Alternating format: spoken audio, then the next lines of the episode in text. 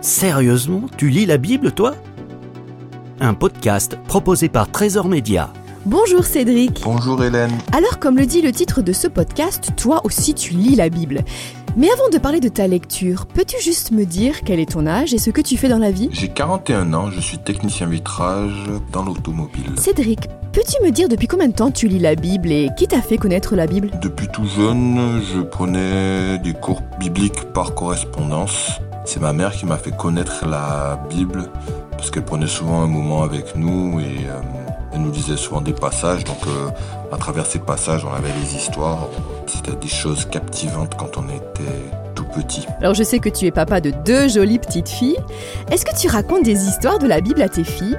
Oui, je raconte des histoires euh, de la Bible à mes filles. D'ailleurs, on a une Bible pour enfants qui raconte un peu les histoires dans les grandes lignes.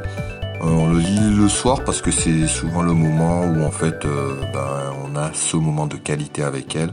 Donc elle pose des questions, elle s'intéresse, etc. Cédric, dis-moi, est-ce que tu aimerais que tes filles lisent la Bible plus tard? Oui, totalement. J'aimerais qu'elles lisent la Bible plus tard.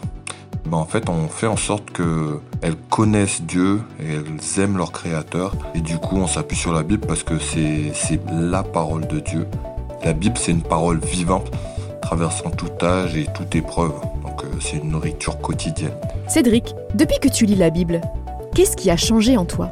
La sérénité, ben, l'approche des difficultés, en fait, euh, ben, tout obstacle, en fait, pour moi, elle a son passage dans la Bible et euh, ça nous soutient. Et voilà, on sait qu'on n'est pas le seul à avoir traversé euh, ces moments. Un grand merci Cédric. Retrouvez gratuitement tous nos podcasts sur trésorsonore.com.